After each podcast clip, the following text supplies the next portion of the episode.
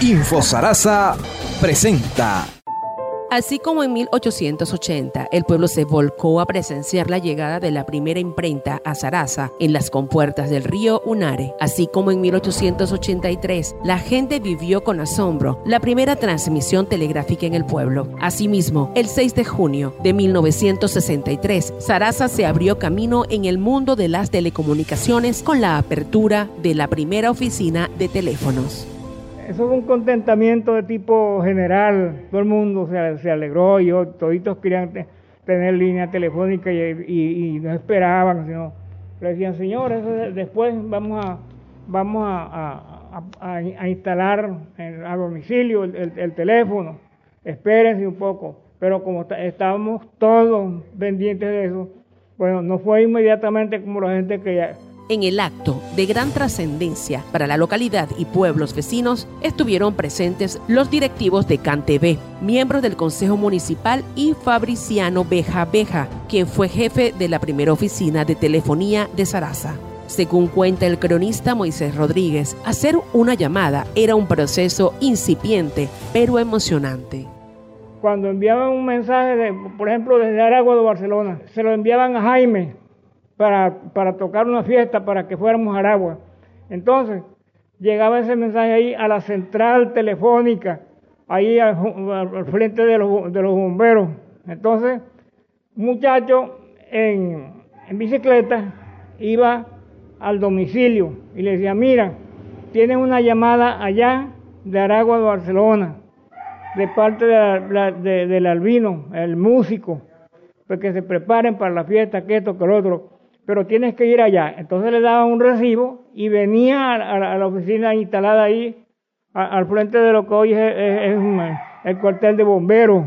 Entonces, ahí el que contestaba. Ese era, ese era el sistema de, de, trabajo, de trabajo y, lo que se podía hacer. Y la gente pendiente puede que le instalaran el teléfono, los señores todavía no. Las primeras llamadas fueron gratis y realizadas, entre otras personas, por don Salvador Itriago Sifontes y Juan Bautista Jimón.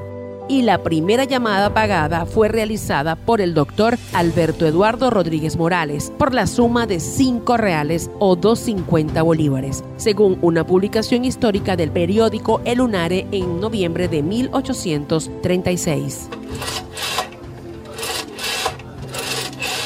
Ya para 1957, cuando Francisco Gustavo Chacín escribió su obra Razones de Provincia, era imperante la existencia de teléfonos públicos en los domicilios, así lo escribió el cronista. Es de todos conocido que es más fácil llamar por teléfono que mandar a hacer una diligencia de un extremo a otro de la ciudad en el invierno o en pleno sol. Pero no fue hasta el año 1971 que las primeras familias pudieron hacer llamadas desde sus casas. Desde eh, la, la pues, del año 71 que empezaron a, instalar para la, para la red a domicilio.